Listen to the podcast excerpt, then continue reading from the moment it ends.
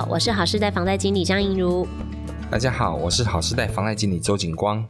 房价高涨，让房贷族压力山大，每四个人就有一个人扛千万房贷。这几天也发生因为不堪房贷压力而轻生的新闻。其实不止小资族哦，名人呐、啊，还有明星呐、啊，也都有房贷的压力。资金高不过来怎么办？请听我们的分享。景光姐这几天呢、啊，我看到一个还蛮难过的新闻，就是说有一位北市的邮务中心女员工啊坠楼身亡，疑似就是说她背负了两千万的这个房贷，那压力非常大。两千万一个月缴，如果以三十年房贷来说，大概缴差不多八万多块。哇，真的就是说他的这个分母比较大哈，所以整个摊分下来的话，本金加利息一起摊还，就算是银行利率很低啊，每个月这样还也是蛮辛苦的。是啊，因为现在目前又是薪水不涨的状态之下嘛。嗯哼。对啊，那房价又拼命的涨。贷款就会相对的就会比较多啊，那所以说有时候买房容易养房难呐、啊，我们常在讲啦，就是当然是压力太大，就可能想不开吧。以前不是有那张老师吗？现在还有没有哈？请大家可以打个电话问一下张老师，对对，也许排解一下压力会好一点。对呀、啊，嗯、其实我相信各个公司应该都有类似这样子的一个窗口啦。大家真的就是说，在公司上班的时候，可能有一些忧郁的状况啊，或者是说真的有一些包括金融财务的一些压力啊，其实都可以寻求比较适合的管道去做一些舒压啦。那我有大概看一下这个新闻，他是说这名女子她其实是已经有结婚了，而且她有生两个小孩。那家里背负了两千多万的房贷啊，其实她在准备要轻生的之前呢、啊，她有传简讯给他的先生。那当然，详细死因也不一定就是说真的是因为这个房贷啦，但是我相信应该这个庞大的经济压力真的也造成他很大的一个负担。我们之前常常在讲说，贷款的比例，比如说你支出这个贷款的比例不要超过你的全部收入的三十趴，嗯哼，这我们叫做负债比嘛，嗯，那如果你超过三十趴，相对就会开始影响你的所谓的生活品质，嗯，那生活品质一影响的情况之下，你花钱花了就会绑手绑脚嘛，这样的情况之下就会产产生压力，产生焦虑。我们当然是希望鼓励各位听众，就是说，万一真的有产生一些焦虑的情况之下。多找人去聊一聊排解，那看一下怎么去解决、去处理。对，不要走到轻生这一段呐、嗯欸，真的是这样子。嗯、其实以前早期房贷压力没有那么重，这几年确实房贷压力会比较重，原因就是因为房价一直在往上爬。嗯、那再加上大家都渴望有一个房子的想法。所以说，其实我们在买房子的时候，在思考就是要缴这个贷款的时候，不要把自己逼得这么紧。不要想说，我真的很喜欢这间房子，这房子地点很好，可是很贵，硬要买下来。我们讲说，没有那个屁股，不要吃那个泻药嘛。嗯，硬要买下来嘛，那相对的，你后面再扛的时候就会辛苦。当然，你如果说能扛得过去，当然是好嘛。可是。相对的，你就会像我之前就有一个客户，他说他的负债比真的很重，他跟我讲很辛苦，他真的快受不了，他一天兼三份工作，然后再缴这个贷款，其实真的很辛苦，我知道，但是没有办法，他可能就是因为某些原因，就是需要一些资金，所以负债才会越拉越重。所以说，其实大家在思考在买房子的时候，就是要考量自己的能力啊，量力而为，而且重点在这里哦。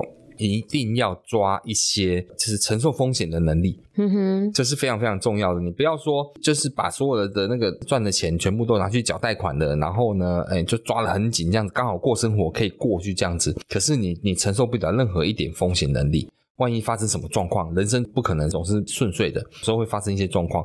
发现状况需要一些资金的时候，你可能就卡住了。那这个就是很重要的，所以其实自己的财务规划自己要好好的思考一下，要能够有承受风险的能力，而且不要那么辛苦。如果真的买不起这个房子，或是缴不起的话，不要硬买，可以离远一点的地方去买。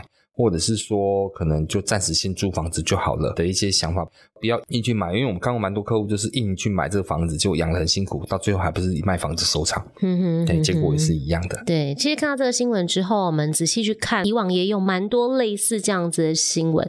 那有一个，我觉得也可以跟大家分享一下，就是说，其实大概在二零一九年的时候啊，有一位男网友啊，他本身就算是北漂青年呐、啊，那年薪其实也都有到八十五万，可是他家人呢，就是想说，哎，你趁年轻，然后收入也还不错，是不是要赶快置产？那他在家人的这个算是威胁吗？反正就是说，家人的一些压力下，然后他买了一间将近一千五百万的一个房子。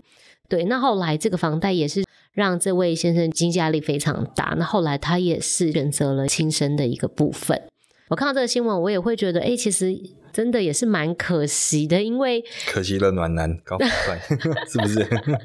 当然不是这样讲，就是会觉得说，哎、欸，其实当然他是想要往好的方向走，大家都想要有车有房，然后娶漂亮老婆，生两个小孩之类的，对不对？就是人生胜利组。但如果说在这个过程当中啊，真的造成你自己很大的压力，导致你最后可能要走上绝路，其实这一切在我看来，我觉得都太没有意义了。对啊，其实。就是买房子是要累积一定的资产，这种叫所谓的消费财啦。我们讲到消费财，就是你在消费贷款。那这种东西，像买房子、买车子这些东西，那基本上一定要是你累积一定的条件跟一定的实力之后再来购买嘛。嗯哼。那像这个年轻人，他可能刚刚开始出社会，然后也没有赚很多钱，社会经验才一下子而已，马上家人就要求他买房子，而且买那么贵的房子，他缴不起。那压力很大，就就轻生，这个就真的有点太想不开了啦。讲实在话，太想不开了啦。不过当然，它有它的原因在嘛。所以说，大家在购买这些消费财的时候，买房其实我觉得都还好。讲实在话，因为买房它房地产是是保值性的，甚至也就会在涨价，有赚钱的机会。但是像我看很多年轻人是买车。这就真的让人摇头了。买车的用途干嘛？哦，就是炫啊，就是那种在朋友之间，我开的一台比较好的车子，然后我还可以把妹，可以干嘛的，这就会让人家觉得不好。我看过很多都是家长在帮小孩子缴车贷，缴不起了，而且还帮家长做保证人，然后去贷款，那甚至全额贷、超额贷，导致缴不起的情况之下，那车子要被拖掉干嘛？那家人出面帮他去担这个责任。所以其实我们在看年轻人，大部分比较多是比较冲动型消费，是会去买车比较多啦。但是买房的话，当然就是刚才讲的嘛，就是要符合自己的能力下去买，你不要去超额去购买。那这样的话，对你来讲压力比较没那么大。比如像这年轻人就真的很可惜呀，年纪才刚开始而已就离开了。对呀。台湾房屋这边呢、啊，他们在今年的 Q1 的时候，他们有统计，就是说都会区男性的这个房贷负担状况啊，其实以授信额度来讲的话，台北市是最高的，那最低的话是在高雄市。嗯，所以台北爸爸背负房贷的辛苦程度啊，是高雄爸爸的二点三倍。真的？但是我觉得这是 Q1 呢，其实因为后来那个台积电不是本来说要去高雄设厂，然后后来把那边的房价整个都炒高了。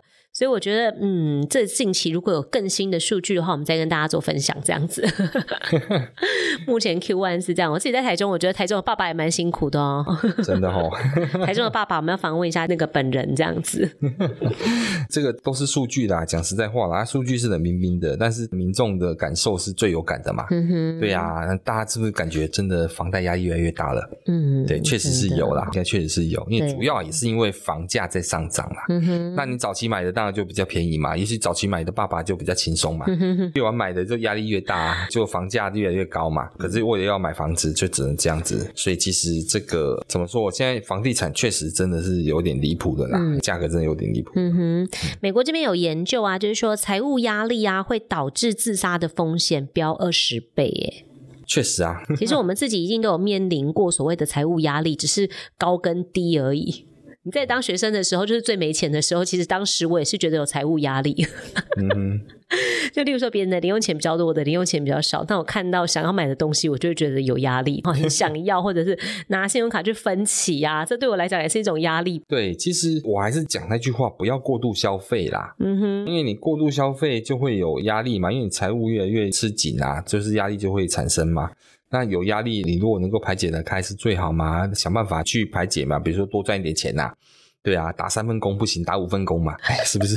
很努力啊，好，这样啊，对，不然怎么办？哎呀，这钱还是要还呐。当然啦，就是财务上如果说不好的话，这心里面忧郁会比较容易产生。嗯哼，其实这个是现代人的通病啊，我觉得每个人多少都会有吧，嗯、就是那种财富自由的人才没有啦，啊，那种财富不自由的人。大多数人都会有，占少数啦，财富自由的人占比较少数这样子。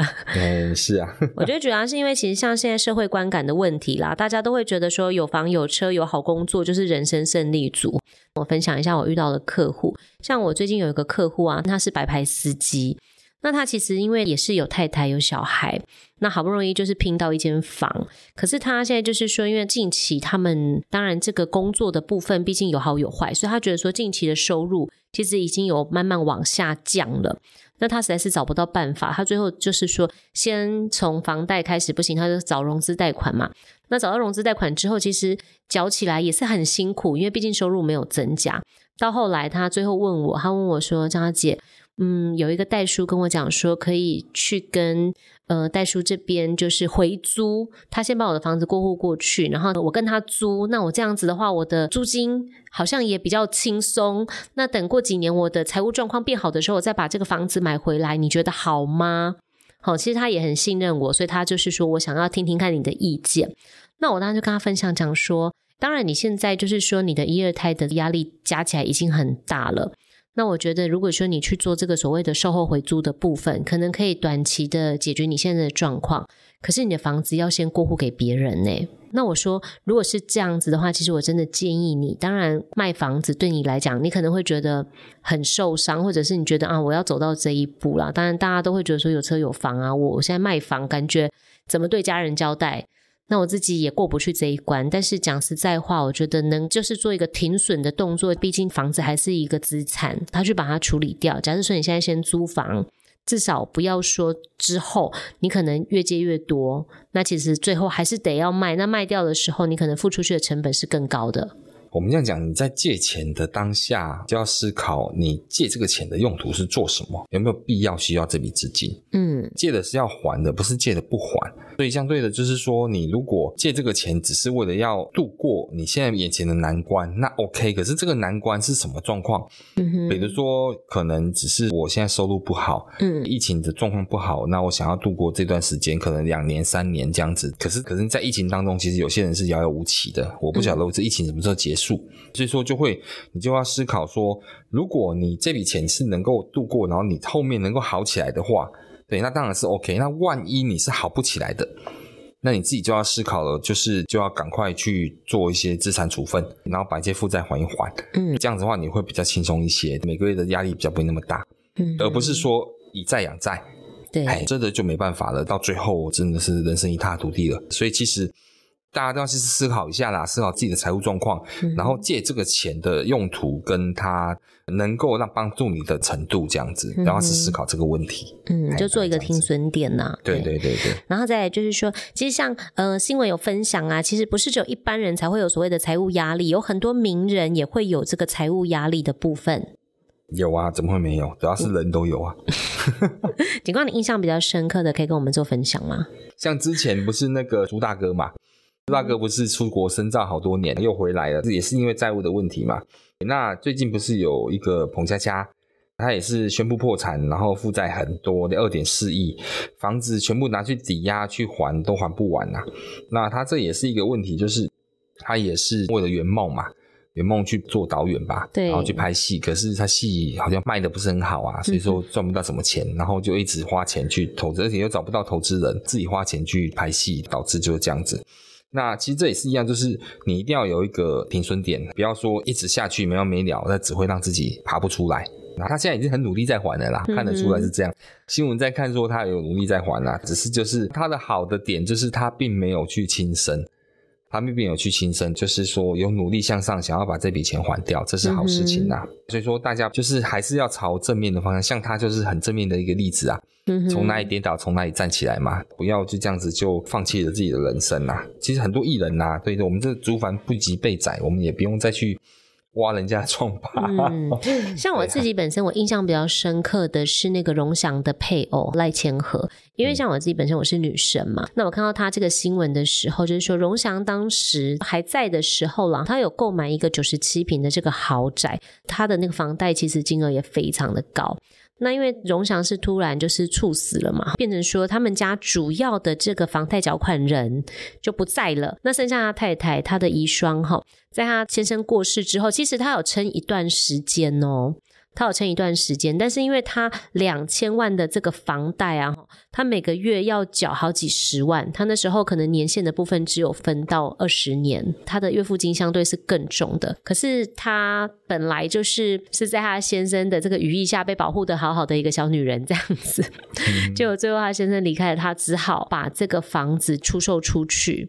嗯嗯，我觉得他完成这个过户手续之后啊，当然他扣掉这些贷款，他可能手上还可以再多一些些现金。那他自己有分享，就是说他现在无债一身轻，改成住台北的一个小套房，因为他只有自己一个人嘛，所以其实拿到现金之后还是可以过得还不错。那我觉得他这个例子也是蛮不错的，可以跟大家分享这样子。对啊，就是一样啊，就是要断尾求生啊，讲真的啦，嗯，不要一直扒着不放，或者是说不知道怎么去处理它，你只会越来越糟糕。真的是这样子。嗯在台湾啊，房子其实是一种保值的资产嘛。那要赔钱的话，目前来讲还不太容易。然后有房子就等同是有一个周转现金的部分。那有些客户啊，就是说他有可能卖房换现金嘛。那有的就是去做增贷，然后或者是银行转增贷。那再来的话就是借二胎，或者是说借一些民间贷款这样子。警官，如果是你的话，你自己会怎么跟大家做建议？就是如果说有一些收入锐减啊，或者是说可能投资失利的一个状况。就刚才讲的那些内容，就是你要借钱不是不行，但是借钱当然是要去思考，你借这笔钱之后能不能帮助你财务状况转得比较好的一个情形。那或者是说，你借这笔钱，可能你的用途是什么？比如说有些人他像我最近做的客户，他是家里面有人生病，他需要医药费，那这个他就义无反顾，他一定要拿出来借，哎，这是必要刚性的一个资金需求。就类似这样子的话，那当然是借，是没有办法。或者是说，您现在的收入状况不好，那你必须要靠借钱先度过一段时间，后面会变好。那你可以先借钱先度过，但是如果后面不会变好，那你就思考到底要借或不借喽。不如你就干脆直接处分资产，大房换小房，嗯哼，对，可以这样子的方式去让自己可以拿到一些现金，然后可以就是转一些跑道啦，或者是说让自己可以就是重新调整一下。重点不要以债养债，这个是很大的一个问题，因为以债养债只会让自己更没办法能够处理事情。嗯、你借出来的钱都去还债了，嗯，那这样子只会越借越多而已。讲实在话，嗯、其实像台湾的话，以房子来说，换钱最快的方式就是卖掉，这是最快。但是现在目前的房市景气也不是太好，所以卖的时候卖的现金就是比较没有那么漂亮。那你就要考虑到你是要赔钱卖。还是要就是等放着，让它继续保值这样子。嗯哼。那另外一种方式就是去找银行贷款。嗯。对，那银行贷款的话，就要看你个人的条件跟状况。然后银行通常都是雨天收伞嘛，大家都知道啊。如果说你条件状况是好的话，银行能办的话，那当然是最好了。那如果说银行不能办贷款的话，现在也有所谓的像我们的二胎融资公司的二胎，嗯哼，对，能够再周转一笔资金，然后让您可以做运用，嗯，这也是不错的一个方式。嗯哼，所以其实大概都是这几个角度啦啊，但是不要去借到什么地下钱庄啦，而且办贷款也不要找代办啦，嗯，因为代办都会骗人，他们那个都会收很高很高的费用。所以说，其实大概就这几点可以帮助听众朋友。如果说真的人生不顺遂的时候，思考一下转换跑道，或者是说处分一下资产，让自己拿到一些现金，能够有不一样的想法跟思路，也许会更好。不要钻牛角尖，走到死胡同去了。嗯，哎，那这边的话，新闻还有分享一个，就是说房贷族最担心的十件事情，然后我们也跟大家做一下分享。排名第一名的话，就是夫妻分摊的方式。哦，这个就是 AA, 会很烦恼，A A 制，都夫妻了还要想那么多吗？这很烦恼哎，因为现在就是说男女平等呐、啊，可能夫妻的收入都是蛮相当的啊，再加上就是说高房价，其实先生如果要他独立承担，他可能也会觉得压力非常大。对啦，当然家里面如果是双薪家庭在赚钱的话。那怎么分？可能婚前就要先谈好了啦，嗯，或者是说关起房门来好好讲，不要吵架啦。真的，这个其实就是比较属于个人私事的部分，然后所以每一个夫妻可能都有他们自己可以和谐沟通的一些方式啦。我是有听过啦，像有些人就说，那先生就是负责所谓的就是缴很多的贷款，缴很多的费用，嗯、那太太就负责家计，比如说买东买西的，比如说买吃的喝的啊，这种家里面买菜啦。对，或是家用品啊之类的，嘿、嗯哼，这样子分摊，这样子如果说大家都能接受，那是好事，那就 OK 啊。嗯、哼这个其实算是比较 peace 的一个状况啊。如果说合缴房贷，最后就是要离婚的话，怎么办？呃，这个之前就有谈过啦。对对，会有衍生出一些夫妻分配的问题啦。可能大家在贷房贷的时候，会先想说，哎，丑话先讲在前面，因为现在毕竟离婚率这么高，我们也是做一些比较理性的一些沟通方式啦。那我觉得，只要两个人可以接受，其实这个都算好处理啦，这都算好处理。那第二个的话是持续升息，这个我们可能没办法处理了。这政府央行啊，那其实这是大环境啦。很多听众都认为说，为什么银行要一直升息？那你就是在压榨我们嘛？那我们贷款在缴，你还一直给我们升息？其实不是哦，央行在升息后，它是大环境的影响。嗯哼，因为整个的景气的环境，它必须得靠升息来去压制住。比如说像通货膨胀。通货膨胀的话，就是说像物价一直在上涨，对，那上涨的话，它升息的目的是让你的热钱不要一直在外面投资，有可能过热投资，然后他希望你这个钱要放到银行里面去，那这样子的话，它就可以降低这个热钱的应用，然后也是一个调整一个通货膨胀方式。然后呢，它希望你的钱存在银行里面，因为你升级之后，银行的利息高了嘛，那等到可能景气不好了，通货紧缩了。那他希望你把这个热钱再拿出来做大的投资，所以他会降息。嗯，通常你听到升息都是景气比较好才在升息，嗯哼，降息通常是景气不好才在降息。嗯哼，哎，原因在这边，所以说政府也没办法啦，他必须要这样子才能控制整个国内的经济状况啊，不是针对你的房贷啦，所以大家不要想太多。嗯哼，其实升息不是只有台湾啦，就是基本上全世界都是一样的嘛，特别也是要因应一些国际的一些政策这样子。那第三个的话是生子或抚养父母哦哦，所以现在因为房价很高，所以生育率真的就比较低。是啊，对啊，因为你要缴房贷，然后又要养小孩，那如果说往上还要再抚养自己的父母，因为现在其实是老年化社会嘛，对不对？因为医疗其实很发达，那父母其实都还健在，那三明治族其实中间夹的真的是很辛苦，这样子。这没办法啊！哎呀，你就等老了之后，就你就变成三明治的顶层了，是不是？是，所以那如果生一个的话，那我跟你讲，就生一个的人，他的小孩应该会更辛苦，这样子。是啊，嗯哼，这没办法，真的对。那第四个的话是无预警的失业，这个其实就景气的问题嘛。你如果说。我们讲就是突然会有变故跟变动，所以我说承受风险的能力要有。嗯，对对，你不要说因为这样子，然后就无法承受风险，那你看这样子就缴不起房贷了，那怎么办？对呀、啊，对对对，就会有这个问题啊。嗯，这个的确也是，因为这是还款主要的来源呐，所以其实这大家都要把这个因素把它纳进去，这样子。那第五个的话就是会造成生活品质变差。嗯，对啊，这是刚才讲的，你贷款层数太高，贷款的那个支付比太多，那比例太高的话，你就会没有生活品质啊。嗯哼，对对对，所以就是在消费的时候，要贷款的时候，都要量力而为，要思考一下。对，不过其实这也是一种变相的存钱呐、啊，就是说看大家的角度怎么想。当然，生活品质可能会因为就是说你要缴房贷，可是如果你今天在外面租房子，其实你还是必须要缴这个房租啊。那他还是会吃掉你的收入啊，而且你缴很久，其实房子最后还是房东的嘛，嗯、所以其实你的生活品质也不会因为这样变比较好啊。就是你要评估嘛，你要评估啊。你如果硬要买房子，就买了，你看那个跳楼了，对啊，是不是？所以真的还是要评估一下啦。虽然说这样讲有点极端呐，对，嗯、哼但是还是评估一下自己的能力啦。嗯哼哼，对啊。还有第六点的话，就是急需大笔资金。这个也是风险的一个考量吧，就是承受风险能力啦。你如果承受不够的话，就是会像这样子，需要钱的时候就严重了，嘿，难难度就有问题了啦，就变成就是你的房贷都缴不出来了，这都是一个问题啊。对啊，其实上班族是这样子，就是你没有多的收入来源的时候啊，其实你每个月的那些薪水都是算得很刚好的。那你扣一扣，其实你真的有突然需要一笔大笔的资金的时候，真的是还好有房子的人还可以做这个二胎房贷，或者是说拿房子来做一个转正贷，至少还可以多一些现金。嗯哼。那第七点的话是无预警的天灾，假设说发生地震啊，或者是台风啊，房子遭到毁损的时候，房贷还是要继续缴诶。是没错啦，不过现在这个都有一些保险能够因应啦，嗯哼，对可以转嫁这个风险，对，可以稍微转嫁一些风险啊。不过就是说，这天灾就真的没办法啦，因为想当年九二一的时候，我也是睡觉了，被子盖起来了，地震就开始摇啦。所以是怎么说？是没办法去那个、啊、一样，就是增加自己承受风险的能力。对对，包括说现在目前的房地产有可以做保险。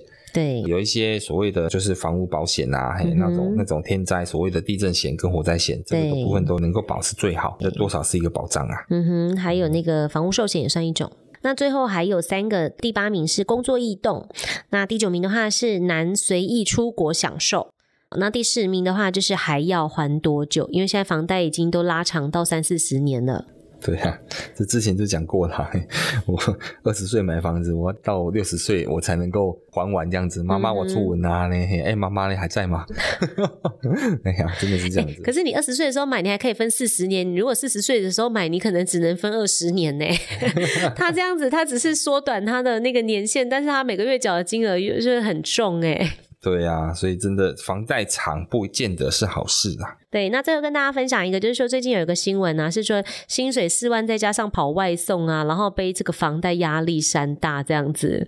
四万加跑外送，这样是两份薪水吗？对呀、啊。哦。高房价就是没有办法，你为了开源节流的部分啊，大家都有分享一些开源节流的一个方法，跟我们的听众朋友分享。就是有的人是说自己煮，少出门，不吹冷气，吹电风扇。